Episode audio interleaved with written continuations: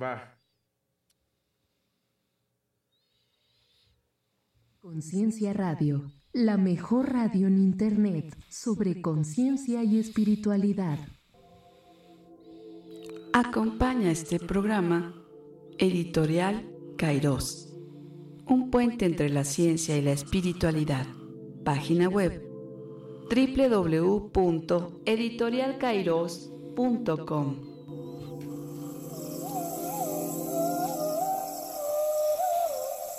Introspección. Una mirada a nuestro interior. Conduce Saúl López Fuentes. Bien amigos, buenas noches. Nuevamente en su programa Introspección, con el gusto de estar con ustedes y principalmente hoy con un invitado muy especial, una persona que conoce muchos años, y pues ustedes también, seguramente cuando lo escuchen, saben quién es. Eh, lo único que puedo decir, y lo, no lo pensé y lo tenía pensado, pero lo voy a decir, conoce a su familia y conozco a todos sus hermanos y la verdad creo que de ahí viene la mata, la raíz de lo que es este personaje que se llama Toño Esquinca. Tiene unos hermanos increíbles, unos padres que conocí, que, puedo decir, una maestra extraordinaria, su papá, Hugo, extraordinario. Y pues ahí está la raíz. No cabe, para mí, creo que esa es la parte más importante de dónde venimos. Es lo que traemos y solamente tenemos que seguir el camino de cada quien para lo que es y lo que corresponde a cada uno. Hacer una presentación de un currículum de Toño Esquinca sería tremendo. No, no, no, no, teníamos tiempo, pero bueno, conductor de su programa, exitosísimo, en Alfa Radio 91.3. Tiene 24 años, aproximadamente 28 años conduciendo el programa. Aparte, con muchos premios, ha escrito dos libros, si no me equivoco, efecto positivo y plan de vuelo o algo así, ¿verdad? Plan de vuelo, ¿sabes? Más o menos, ya te me preparé. y ha recibido premios en su, de su programa, pero bueno. Lo más importante para este programa es que es una persona que durante muchos años, desde que eh, yo tengo de verdad un uso de razón, siempre he tenido una búsqueda hacia el espiritual. Tuve la fortuna de conocer una de sus hermanas, extraordinaria, que me platicaba mucho de, de Toño como si fuera su hijo. Me decía, es mi hijo. Y ella estaba metida, pero no tiene ustedes idea, en el, mundo espiritual. Así que tener una entrevista con él pues es un privilegio. Y va a ser un privilegio tratar que nos comparta a través de las preguntas que voy a hacer y conocer un poco más a ese Antonio Esquinca que habla de conciencia, que habla de espiritualidad, pero que sobre todo es un gran ser humano. Porque para mí creo que el ser espiritual más congruente es aquel que hace, piensa, ejecuta en perfecto orden y, es, vive la filosofía del, del hacer, pensar y eso es lo que hace. No, no solamente pensar, dilucidar y somos los de lo peor. ¿no? La congruencia sobre todo. Así que, Toño, muy buenas noches. Eh, gracias por aceptar esta invitación. Y pues adelante, primero dinos un poquito cómo entraste a esta cuestión del mundo espiritual. Híjole, Saúl, para mí es un gusto, un deleite platicar contigo, tener este reencuentro después de tantos años. Saúl me conoces desde que yo era niño, desde que apenas podía caminar, conociste a toda mi familia, yo a tu familia. Eh, y yo creo que, que eso es hermoso, el tener este reencuentro y gracias por la invitación. Fíjate que para mí es un gusto y un placer poder platicar contigo. Eh, Saúl tuvo la oportunidad de apoyar a mi hermana, la que me enseñó este camino espiritual. De hecho, ella fue, sí, fue como mi mamá, mi hermana mayor, que murió en un accidente. Eh, y, ella, ella me introdujo a todo este camino. Eh, ella era una persona que, que, nació para, para ir viendo otros mundos, otras cosas. Era muy hippie, era, vivió la época del hippismo, pero, pero más allá de todo eso, eh, Saúl, a mí me llena de gusto poder estar platicando contigo. Es una bendición porque pocas veces puedo hablar de esto al aire, ¿me explico? Si yo les platicara al aire todo lo que hago, pues me mandan a volar, ¿no? Pon música o pon otra cosa, adiós.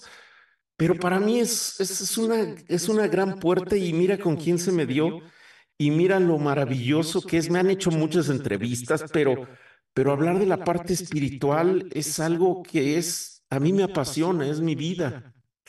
Y yo entré a este mundo, a este camino, eh, por mi papá quizá, de una manera muy, eh, muy dogmática, porque mi papá era demasiado católico, súper católico. Ella me, él me hacía ir a, misa con él todos los domingos eh, a pedirle a San Antonio, por eso me pusieron Antonio. Eh, entonces, fíjate que hubo algo, si me permites platicarte mi introducción de cómo fue la conexión para clavarme a la parte espiritual. Eh, mi hermana Delina, siendo la mayor, ella me llevaba 20 años. Cuando yo nací, ella tenía 20 años. Entonces, ella me empezó a llevar a todas las fiestas infantiles de sus de los hijos de sus amigas y me llevaba a mí como su hijo. Eh, mis papás trabajaron siempre, fueron maestros jubilados, entonces tenían dos turnos y yo crecí con ella. Ella fue la que me enseñó toda mi, mi educación eh, y toda mi formación. Y ella siempre estuvo muy metida en tratar de enseñarme cosas que en aquellos tiempos no era tan fácil percibirlos, ¿no? Eh, conceptos como eh, Osho, me hablaba mucho de Osho y yo tenía 10 años y decía, hermana, tú estás loca, o sea, tengo un conflicto aquí en la cabeza siendo un niño, digo, ahora lo pienso, no en aquel entonces lo razonaba así, tengo un conflicto en la cabeza porque mi papá me dice que vaya con él a la iglesia y vamos a ir con San Antonio y, y luego tú me hablas de esto y me pones a hacer cosas de meditar, eso no me, me da miedo, me da miedo porque la otra vez que cerré los ojos y empecé a sentir no sé qué y siento que se me aparecieron unos fantasmas. Y, no, hermanito, mira, y me llevaba por ese camino y te estoy hablando de los finales de los 70, ¿no? Principios de los 80. Y, y entonces agradezco a la vida también haber tenido los papás que tuve, porque por un lado, mi primer acercamiento hacia el creer en Dios, creer en algo más, fue por mi papá, digo, iba uno por regla a la iglesia con él, yo iba a la iglesia, y un día, Saúl, me pasó una cosa increíble. Después de la, de la misa, mi papá todavía se quedaba a rezar híjole, un chorro de tiempo. Y yo me aburría un chorro. Ya estaban entrando los de la siguiente misa y mi papá seguía rezando. Y yo decía, ching. Y un día, siempre fui muy fanático de los Pumas, siempre le fui a los Pumas. En aquel entonces me acuerdo que iba a ser la final de Pumas contra Cruz Azul. Y mi papá seguía rezando. Y ahí veo a San Antonio, pero había un padre, un padre ya eh, mayor, muy, muy grande, tendría en aquel entonces unos 70, 75 años, que siempre me saludaba, siempre me saludaba y me preguntó mi nombre. ¿Cómo te llamas? Toño. Hola, Toñito, ¿cómo estás hoy? Siempre me saludaba los domingos, me empieza a dar mucha confianza el padre. Y un día, ese día de la final de los Pumas, yo nunca me había confesado porque todavía no hacía mi primera comunión y etcétera, ¿no? Entro con él y le digo, oiga padre, ¿qué pasa si le pido a Dios que ganen los Pumas hoy? A San Antonio. ¿Qué pasa si le pido a San Antonio que ganen los Pumas? Y él me dijo, inténtalo, hazlo y me platicas.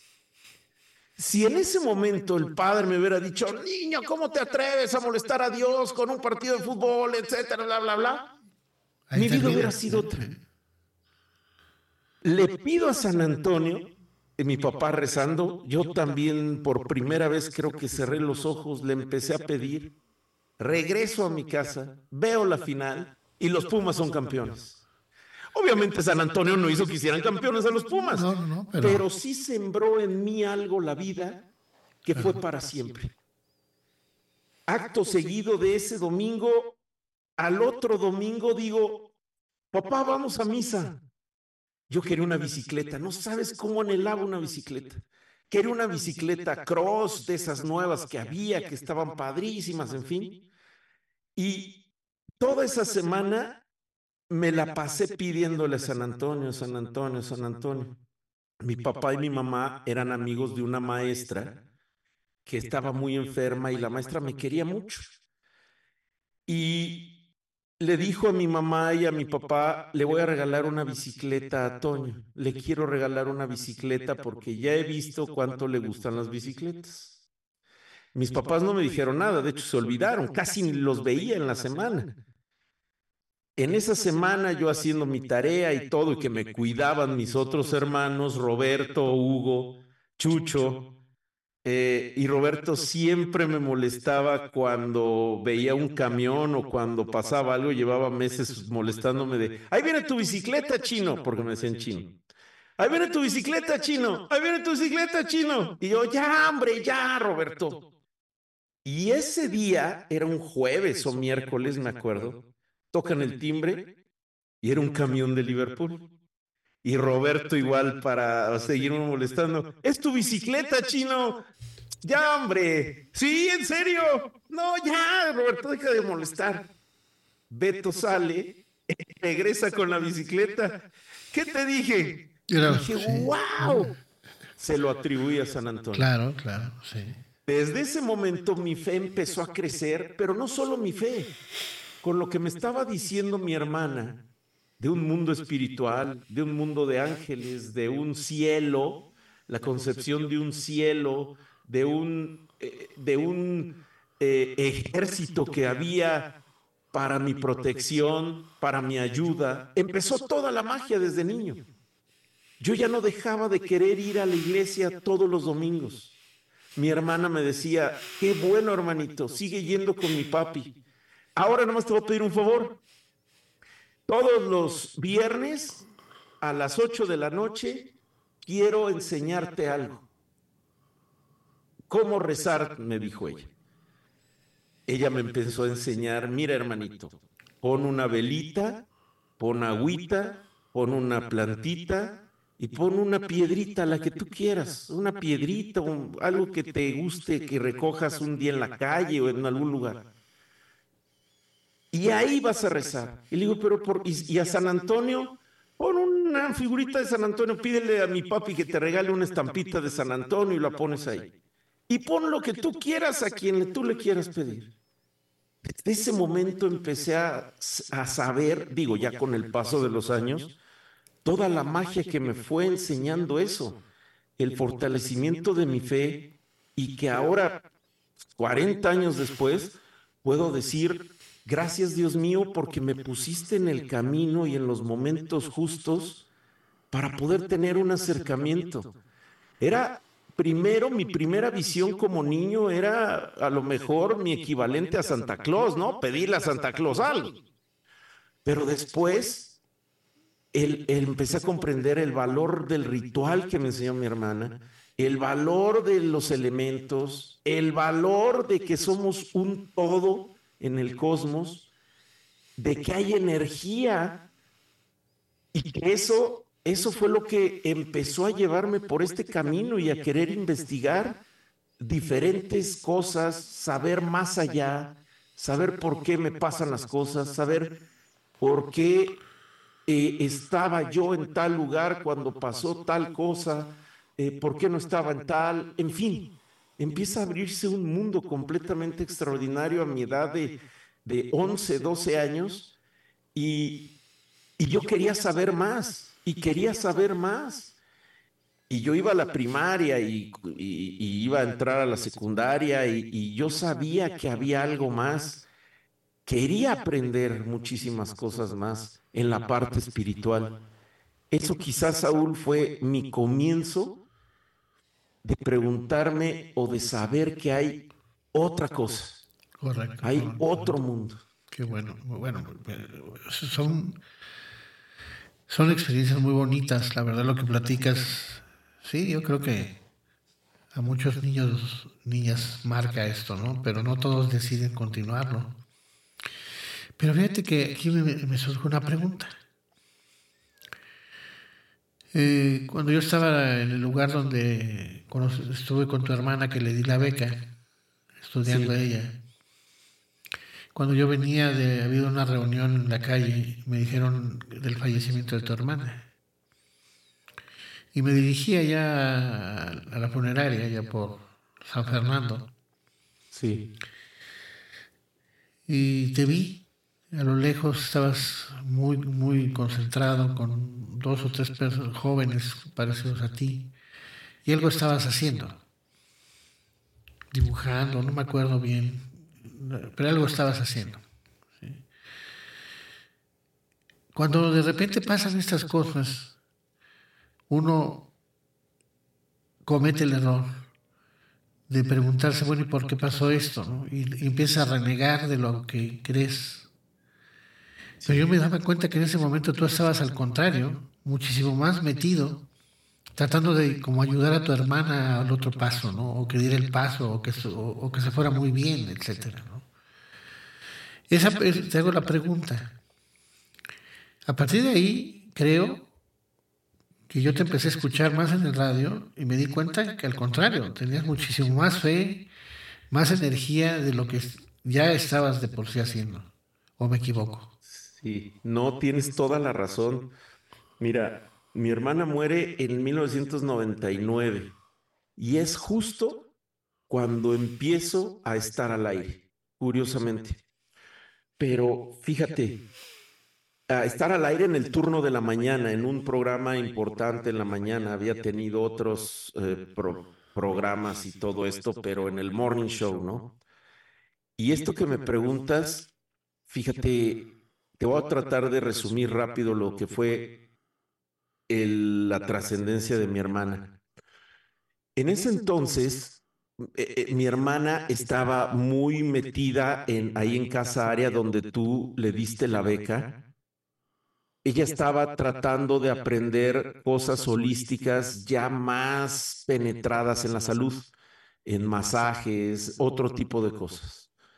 Pero antes de eso, como dos años antes de eso, o tres, en 96, 97, ella conoce a un maestro que, que yo admiro mucho y el conocimiento que él presentó, porque era el único que lo manejaba en aquel entonces, que se llamaba Drúmbalo Melquisedec, y toda la geometría sagrada.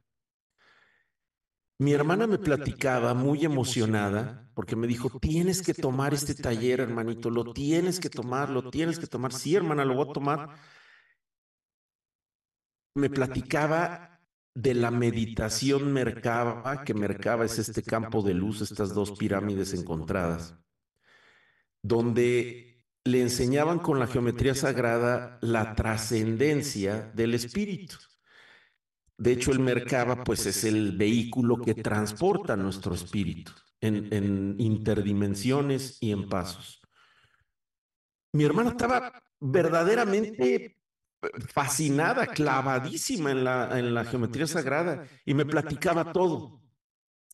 Y ella me platicaba, fíjate que hay una meditación, la meditación Merkaba, que une la, la parte matemática masculina del hombre y la emocional. Y al, unir estas dos partes, resulta ser que esta meditación lo que hace es que te ayuda a trascender, a liberarte del cuerpo.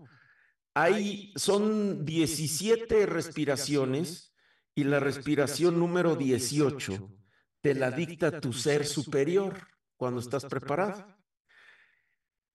Bueno, lo fascinante de esto es que pasa el accidente, ella muere en un accidente en la carretera Acapulco. A mi cuñado no le pasó, pero nada, ni un rasguño y se voltean y todo esto. Y en el proceso de duelo de, de estar eh, preguntando, sufriéndolo, enojado con la vida, eh, con Dios, en fin, empiezo a decir, bueno, y también mi sobrina Claudia, que era su hija, que nos llevamos muy poca diferencia de edad, cuatro años, también aprendió este taller, fue a tomar ese taller. Nos empezamos a empapar más del taller cuando ella muere. A mi cuñado le preguntamos, como pues cualquier accidente cuando se tiene, oye, ¿qué pasó? ¿Cómo estuvo? Pues mira que yo venía manejando, nos encontramos un banco de agua, eh, derrapó el coche, se, se, volteó y justo cuando se volteó se perforó el techo del, de la fricción con el pavimento y pues tu hermana iba ahí y pues a ella le pegó en, la, en el cerebro, en la cabeza, se, se, le, pues, se perforó. Pero tu hermana, lo que me llama la atención es que el coche vuelve a quedar otra vez de pie, o sea, sobre las ruedas y me voltea a ver y lo único que hizo fue, o sea, exhaló. Yo no lo entendí en ese momento. Lo dejé pasar como algo, me volteó a ver, me dijo todo está bien y exhaló. Y después Siete meses después yo tomo ese taller, lo busqué por cielo, mar y tierra para tener un cupo en el taller, lo voy a tomar, aprendo esta meditación de la que me habla mi hermana y aprendo lo de las respiraciones y las exhalaciones, que la número 18 es cuando ya, hasta aquí. Y entonces, pues todavía me surge una fe más ciega y unas gracias a la vida de que mi hermana se fue con lo que aprendió, con esa exhalación, con esa última exhalación, con esa exhalación dijo, adiós, ya me voy. Agarró su vehículo y despegó. Y eso, eso, Saúl, no sabes cómo vino a darme otra inyección de fe tremenda. Claro, sí, sí, eh, Lo comprendí hasta ese momento, ¿no? Y dije, gracias Dios mío, sí es cierto, sí es cierto, porque te entran muchas dudas, ¿no? Siempre en este camino y dices, ¿sí existirá? ¿Sí habrá? ¿Sí será en verdad cierto? ¿Sí no estoy perdiendo el tiempo a lo bruto? ¿No debería de ser yo un hijo de tal por cual y entonces portarme como todos los hijos de tal por cual y me va a ir mejor en la vida? O sea, llegan momentos y puntos en los que, en los que dudas y dudas mucho, ¿no? Sí, no. Ahora, fíjate lo que dices, eh, es muy interesante porque te lo voy a poner así. Eh, creo que todos vivimos una situación de ese tipo en algún momento, ¿no? En el caso tuyo fue con tu hermana y la fe y todo lo que tú tengas de estructura se puede desmoronar. Quiere decir que todo fue solamente una fachada y no había algo que te sostuviera de raíz. Pero si tú, ese viento tan fuerte y movimiento tan fuerte en nuestro interior se resiste o se aguanta, pues algo nuevo puede surgir. Que es lo que fue tu caso. Y ahí viene la cuestión, a ver, Coincide que cuando pasa con lo de tu hermana yo te empiezo a escuchar. empezabas en el radio. Sí. Y, empezaba yo a escuchar y dije, bueno, este... te voy a decir una cosa muy interesante y lo, voy a decir al aire porque así es. Eh, me decían mis hijos, hoy dice, habla con una mucha energía, este, como que, este, como que es muy, tiene mucha energía, o sea, digo, sí, sabes que todas sus familias así. Los conozco. Pero tu hermano Hugo, que es de mi edad, no, Hugo es, impresionante, o sea, así energía y esto y vamos. Eh, de Lina, bueno, tu hermana era igual. Yo recuerdo, fíjate que eh, cuando ella terminó, terminó su diplomado de masaje, me dijo, quiero que darte masaje tú como parte de lo que me diste para que... Y yo no pude, fíjate, porque como yo dirigí ahí, digo, hijo, te, pongo a alguien porque tengo un montón de cosas que hacer y no me dejan. Bueno, sí está bien. Pero recuerdo su energía cuando hablaba, una voz fuerte, siempre con mucha seguridad, que eso es a lo que se refiere la gente. Tiene mucha seguridad en sí mismo. Y tú tienes esa característica. ¿sí? Ahora, en esto de la cuestión espiritual, eh, podemos encontrar muchas cosas. Le llamamos espiritual a todo aquello que no tenga, eh, bueno, que sea algo que se mueve dentro de nosotros, no tiene que ser la religión necesariamente. Puede haber una persona religiosa con mucha espiritualidad, pero no necesariamente debo de tener una religión para ser espiritual. Pero actualmente, no sé si coincidas, y te lo pregunto, eh, cuando llegan todos estos conocimientos, principalmente a los Estados Unidos, todo se empieza a comercializar. Sí.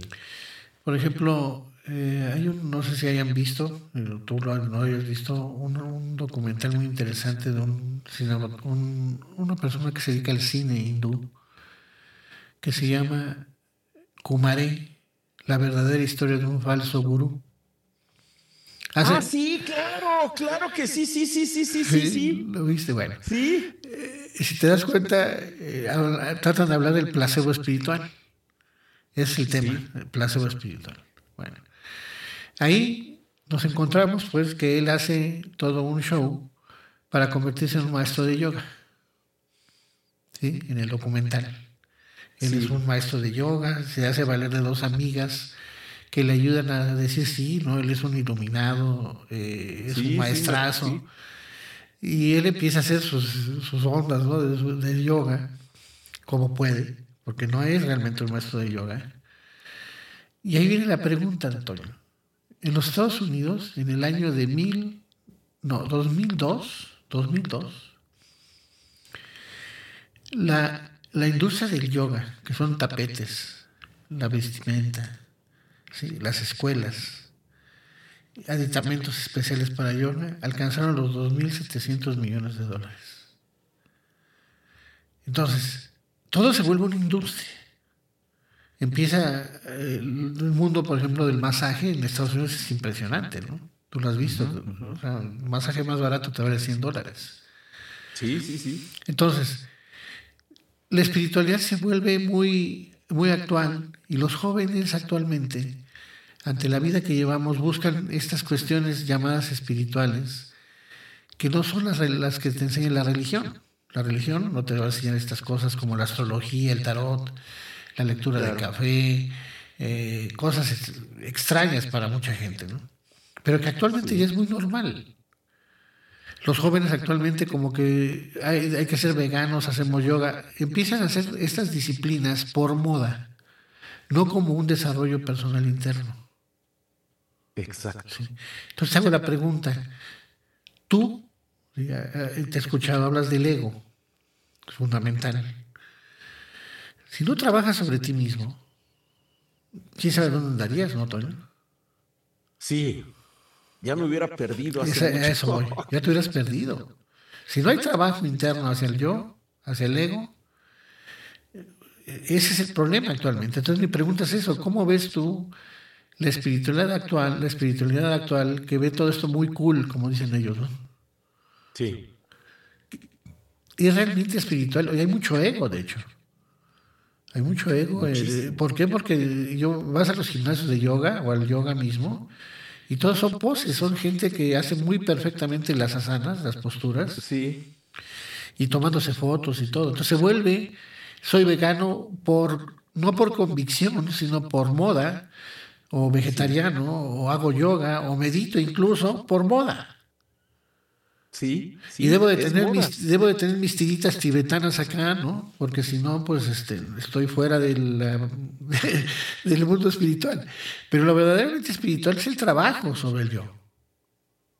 Ah, claro, claro, porque, porque yo siento, retomando un poquito lo que nació en Estados Unidos y todas estas corrientes, eh, hay algo que a mí me da mucha risa. Eh, y, tomando la parte vegana o, vegetariana, ¿no? Que, que dicen, bueno, eh, está de moda porque te desintoxicas del cuerpo, porque vives más, porque te sientes mejor. ¿Y por qué? Y ya así al último, sí, pues pobres animalitos, ¿no? Porque cómo sufren, etcétera, etcétera. Bueno, está bien. Si le entras a eso, está perfecto. Pero el tener estas fachadas o este hacer yoga, que se cree que el yoga es una especie de ejercicio, es un equivalente al ejercicio, a la moda, a lo que se va poniendo en corrientes de moda, y estar por dentro totalmente hecho nudo, no te sirve de nada. Eh, si algo que me enseñó mi hermana y, mi papá, fíjate, mi papá sin saberlo, ¿eh? porque mi papá no era muy metido a la parte espiritual como mi hermana. Eh, mi papá se conservó siempre muy bien, muy bien. Vivió 95 años hasta el 2002, hasta el 2022, eh, y, y se conservó muy bien. Pero pero lo que está dentro es lo que reflejas fuera. Mi hermana, antes de morir justamente, eh, meses antes, te lo juro, bueno, tú la viste, tú la viste. Eh, no representaba los cincuenta y tantos años que tenía y decía, hermano, yo cuidándome, no, hermano, es que eso tiene un chorro de grasa, hermano. Lo que tú tienes adentro es mucho más poderoso de lo que puedas comer. Puedes comer hasta piedras, puedes comer hasta sapos capeados. Me acuerdo muchos, come sapos capeados, no te va a pasar nada. ¿Qué tienes dentro? ¿Qué hay dentro de ti? Eso es lo que en verdad enferma, lo que en verdad eh, lastima, lo que en verdad mata, lo que en verdad pudre. No lo que entra por tu boca. Y, me acuerdo que eh, ella ponía mucho también este aspecto de moda y de, estaba creciendo la moda y, y, se empezaba a usar el Internet más, entonces por Internet había suscripciones, sobre todo en California, tienes razón, en escuelas de yoga, en escuelas de meditación. Y ella me decía, cuando la gente entienda que meditar no es otra cosa, más que callar la mente, nadie necesitaría un maestro. Calla tu mente, nada más. Calla el nudo, deshaz primero los nudos que traes dentro y después te pones a hacer yoga. Entonces, si lo acompañas, el cuerpo físico, el espiritual y el mental, es cuando en realidad una persona, si la ves haciendo yoga, pero sabes también que hace yoga en su hablar, en su tratar a la gente, en su manera de conducirse, en el súper, en el tráfico, en el metro. Correcto. Eso es el yoga. Así es. Ese es hacer yoga. no nada más irte a meter una hora a un lugar y después sales mentándole la madre a todo el mundo y te metes ahí cuando puedes y te quedas un cambio que te dieron de más y todas estas cosas. Eso es el yoga. Así es. Pero siento que, que se hizo moda porque actualmente la gente, eh, y como ha ido avanzando la tecnología, es lo necesito ya. Hay maestros también, eh, maestros entre comillas, que, que te dicen, para llegar a la felicidad tienes que hacer A más B igual a C y vas a ver que eres feliz. Para librarte de todo sufrimiento o karma, como me platicabas, haz esto, esto y esto durante un mes y ya eres un santo. Ya olvídate, te va a venir la fortuna y todo. Eso queremos.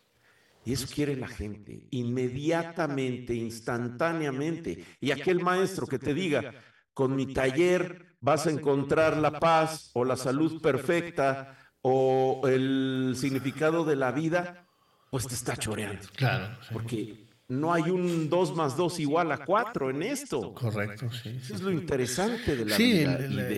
sí, creo que lo importante. Las que no se eh, eh, encajonan, ¿no? Exacto, yo creo que lo importante es la conciencia que uno tiene sobre sí mismo, ¿no? Conciencia. Es que esa palabra es fantástica, Saúl, y por eso el, tu programa y esta estación, esta estación de que hablen de la conciencia, porque yo creo que para mí es lo más importante que hay lo más importante.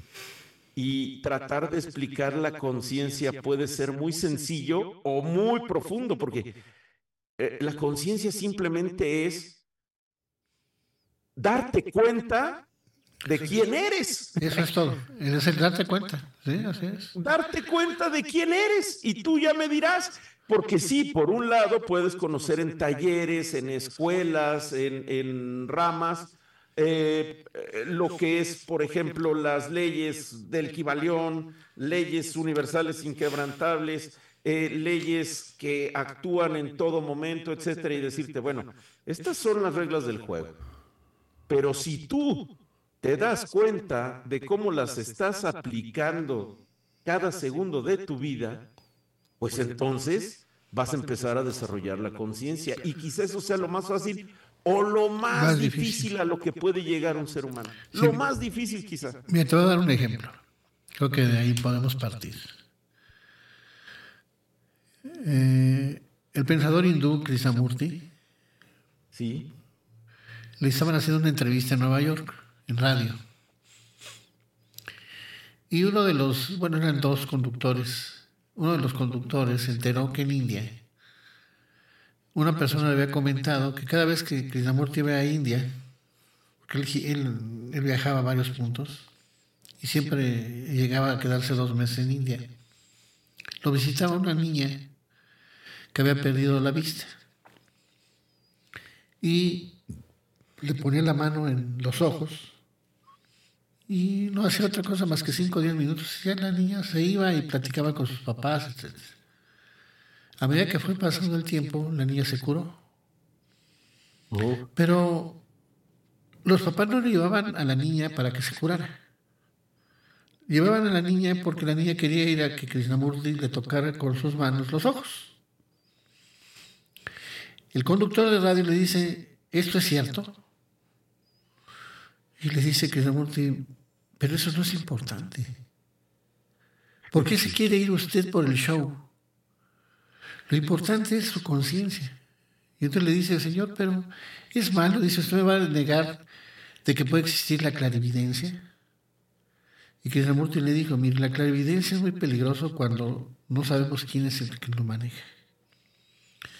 Porque ser clarividente con el yo activo es como abrir las cartas sin pedir permiso. Sí.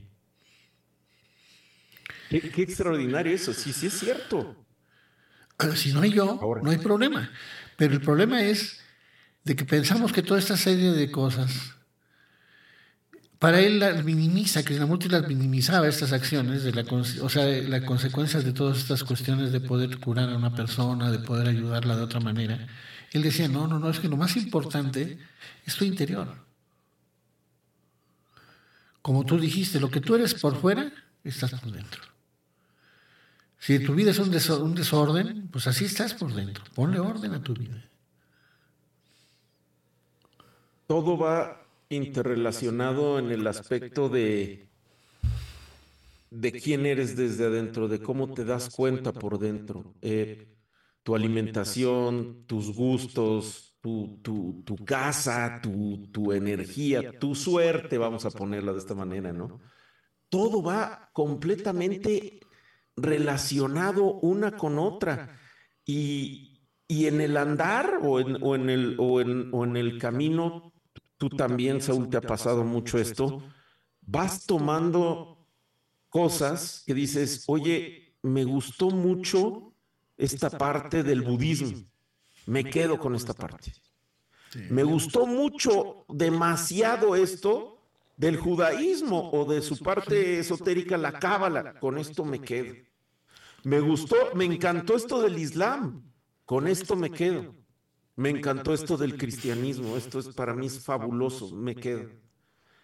Y, vas haciendo una comparación, digo, me falta muchísimo por aprender, ¿no? Y ojalá Dios me preste vida para seguir aprendiendo, pero mientras más vas investigando, mientras más te vas clavando, te vas dando cuenta que hay una serie de comunes denominadores en todos lados, que dice, si es cierto, nada más que esto lo dicen con estas palabras y esto lo dicen con este método. Y es lo mismo.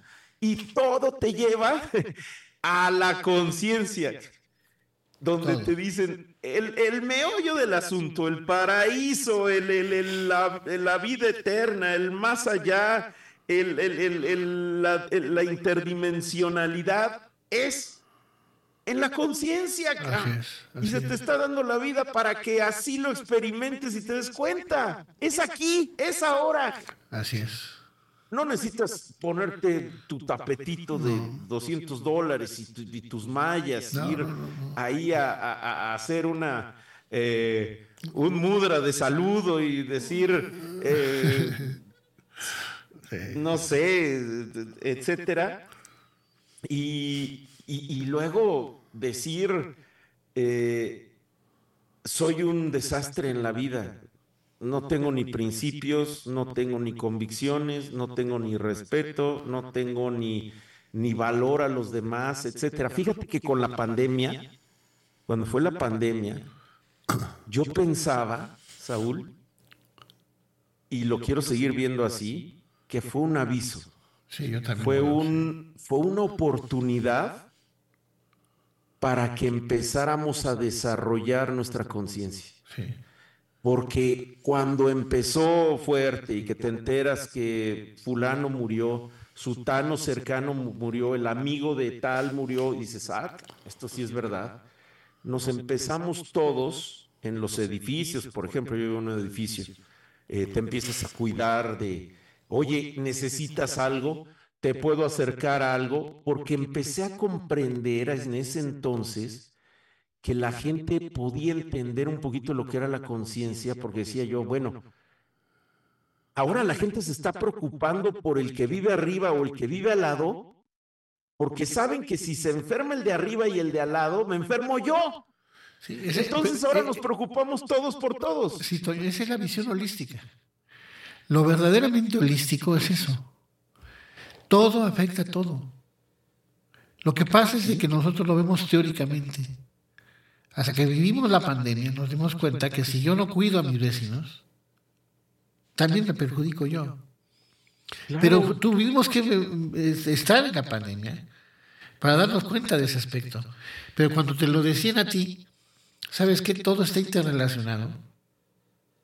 Pues sí, sí, sí, suena va padre, pero no, no, no siento que verdaderamente sea así. Tuvimos que vivir una situación como tal para experimentarla, para darnos cuenta. La visión holística, que tiene que ver mucho con la visión de Rupert Sheldrake, no sé si hayas escuchado a los campos morfogenéticos. ¿Nunca lo has escuchado? No. Fíjate que tiene algo que te va a cuadrar a ti muy bien. Sheldrake es un inglés, biólogo, que cuando terminó su carrera fue a la India becado para estudiar con, eh, en India acerca de cómo, cuáles eran los hábitos de las palomas. Las palomas. Sí. Bueno, él, eh, una de las investigaciones de los biólogos clásicas era ¿dónde, qué es lo que orienta a las palomas para su paloma. ¿Es el, algún aroma? ¿Tiene en el cerebro algún como imán? O sea, muchas teorías. Sí. Entonces dijo, bueno, vamos a hacer algún experimento. Eh, él creó lo que se llaman unas palomar móvil.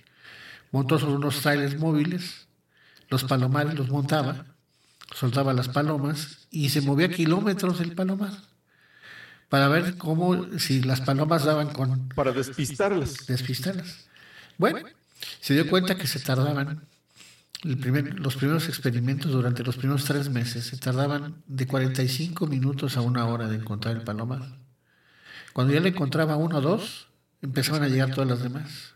Sí. Bueno, a medida que hacía cada vez más difícil el experimento, pues no, no, resulta que cada vez aminoraban el tiempo. Hasta que él mismo dijo, a ver, vamos a hacer algo ya más largo, ¿no? Salieron en la noche, soltaron las palomas, se movió el tráiler cerca de 12 horas de movimiento y las palomas solamente tardaron 35 minutos en llegar. Bueno, pero ahí no fue lo sorprendente. Se va a Estados Unidos y hay un investigador, amigo suyo, que está haciendo algo con las palomas. Él está haciendo algo diferente, él no las mueve, sino que las limpia. O sea, se suelta las palomas, agarra con agua a presión, las, las limpia totalmente y les mete aromas para que no identifiquen las palomas o palomas. Las palomas al principio, igual que Sheldrake, se tardaban en reconocer, algo los hacía reconocer, le llamaban a las demás palomas y llegaban. Y a medida que iban pasando el experimento, lo hacían cada vez más rápido. Bueno, platicando a ellos, se sorprenden ambos ante esto, y ahí es donde se crea la, idea de que se llaman campos morfogenéticos.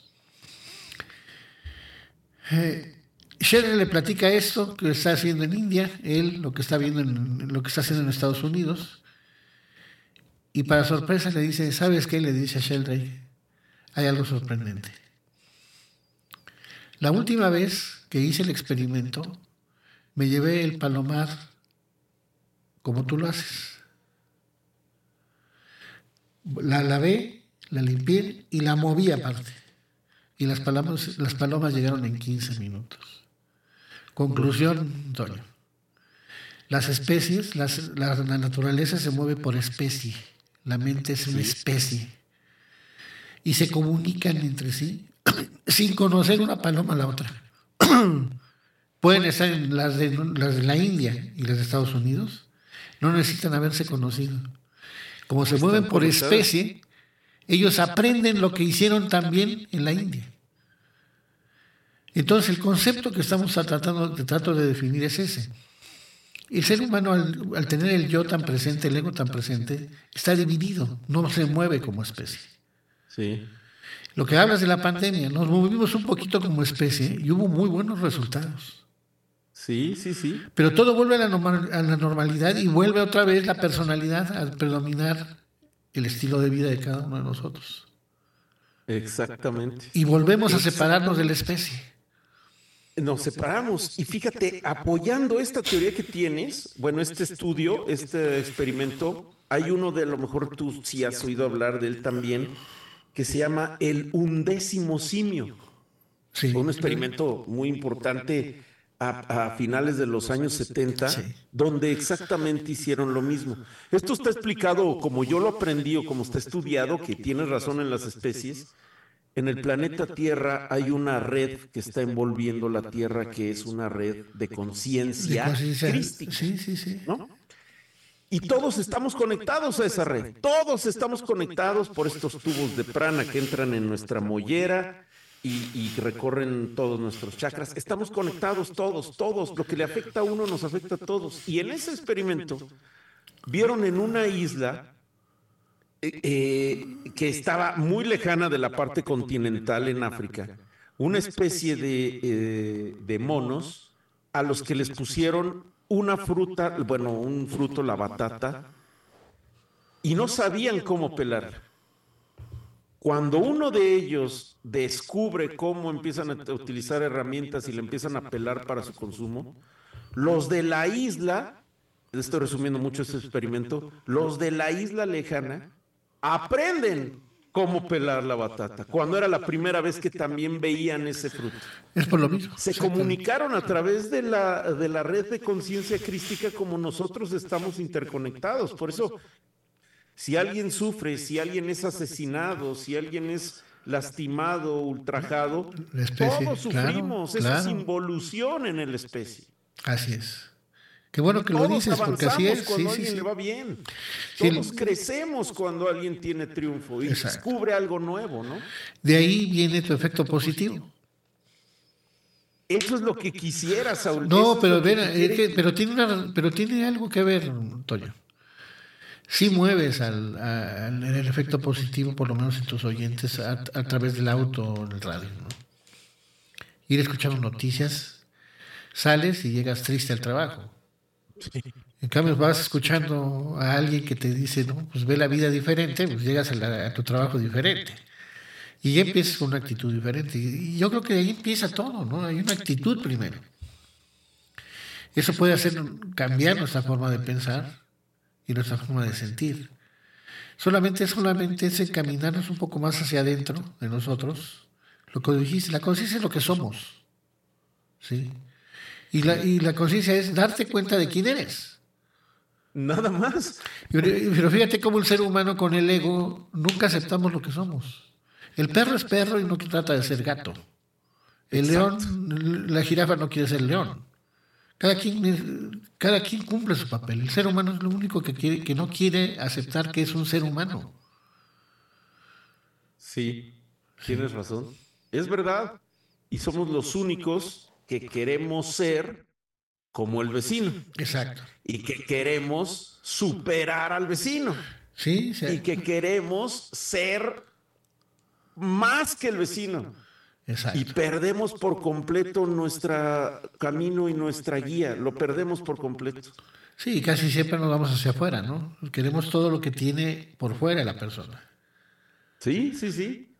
Esto pasó, esto pasa, y, y a mí me da mucha risa porque eh, eh, se empiezan a hacer grupos, colonias incluso, ciudades, eh, que, que, pues bueno, muy hipsters, que no están de acuerdo con nada establecido y entonces yo me hago vegano y entonces yo eh, hago yoga, estoy en contra de todo el establishment, ¿no? De, Todo el de- sistema. Y, y me hago hipster y terminan siendo todos iguales. Igual. Son totalmente Es lo iguales mismo. que los que no quieren ser iguales, que los que son iguales para ellos. Es lo mismo, ser. Por la moda, Sí, por la poca conciencia que hay en uno. así es.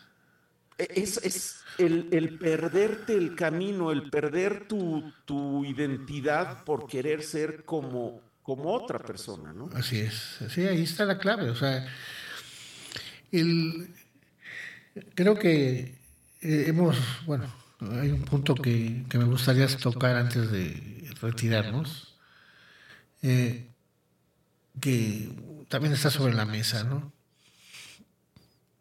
Actualmente eh, hay mucha información por el Internet de cuestiones de espirituales. O sea, hay muchas escuelas, muchas este, filosofías, tendencias. Hay ciertas cosas que se arreglan y se acomodan. Surgen muchas personas que, que aprovechan esta cuestión. ¿no? La gente necesita creer, como ese experimento que te dije de Kumare. ¿no?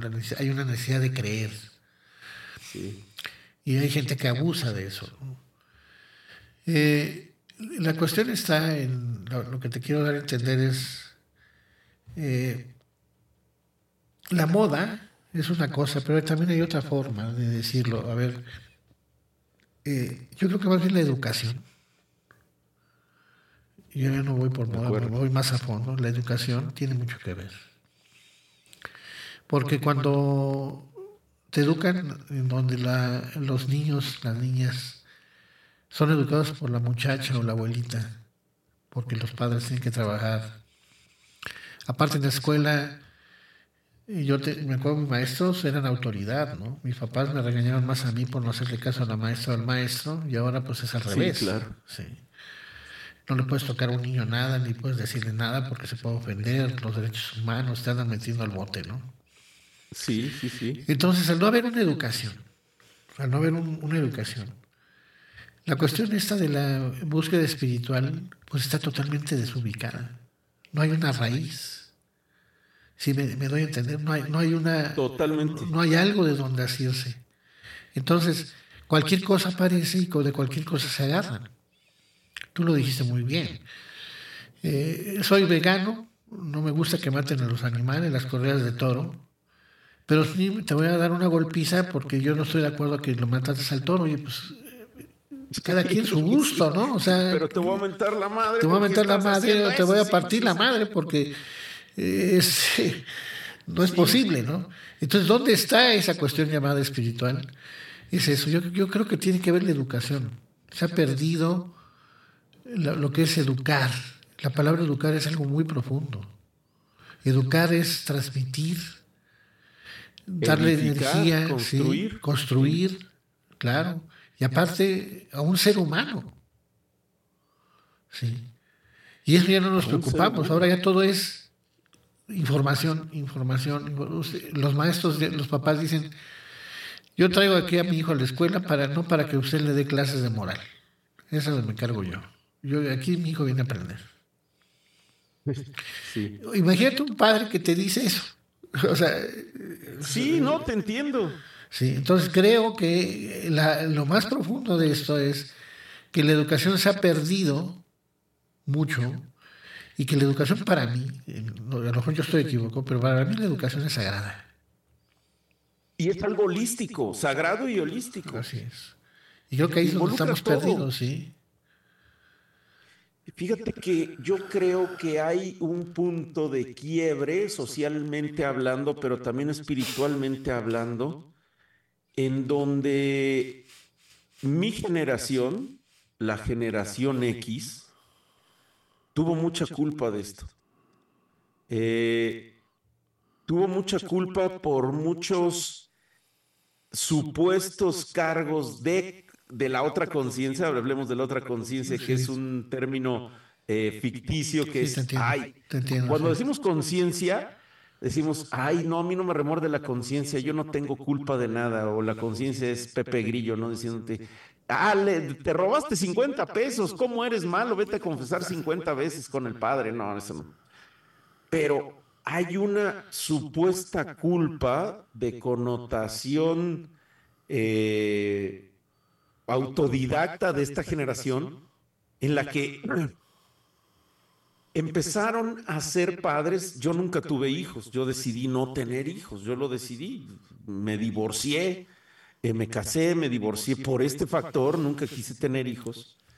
Y, y yo lo veo con mis amigos de mi edad que decían, es que yo quiero que mi hijo tenga todo lo que yo no tuve. Es que yo no soy nadie para decirle a mi hijo que tiene que seguir esas reglas. Lo voy a cambiar de escuela lo voy a cambiar a otro sistema, en fin. Pero yo decía, ¿te das cuenta? No se trata de que seas eh, el compadre de tu hijo.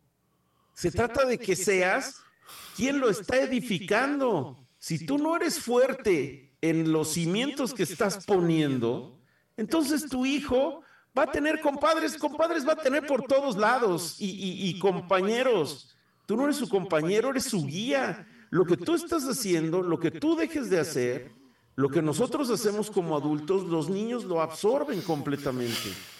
Y son los que están creciendo con un sistema de tener eh, la, la, rapidez de los videos de TikTok, que si en cinco segundos no llamas la atención de alguien, ya no sirve, que ahí nacen los maestros espirituales, maestros entre comillas, que te dan eh, tres recetas y que te dicen algo y entonces es el show, como decía Krishnamurti, prefieres el show que en realidad lo que estamos dejando a un lado, que es la parte espiritual. De hecho, decir espiritualidad, eh, te voltean a ver como diciendo, qué anticuado eres todavía crece en eso, espiritualidad, ¿qué onda?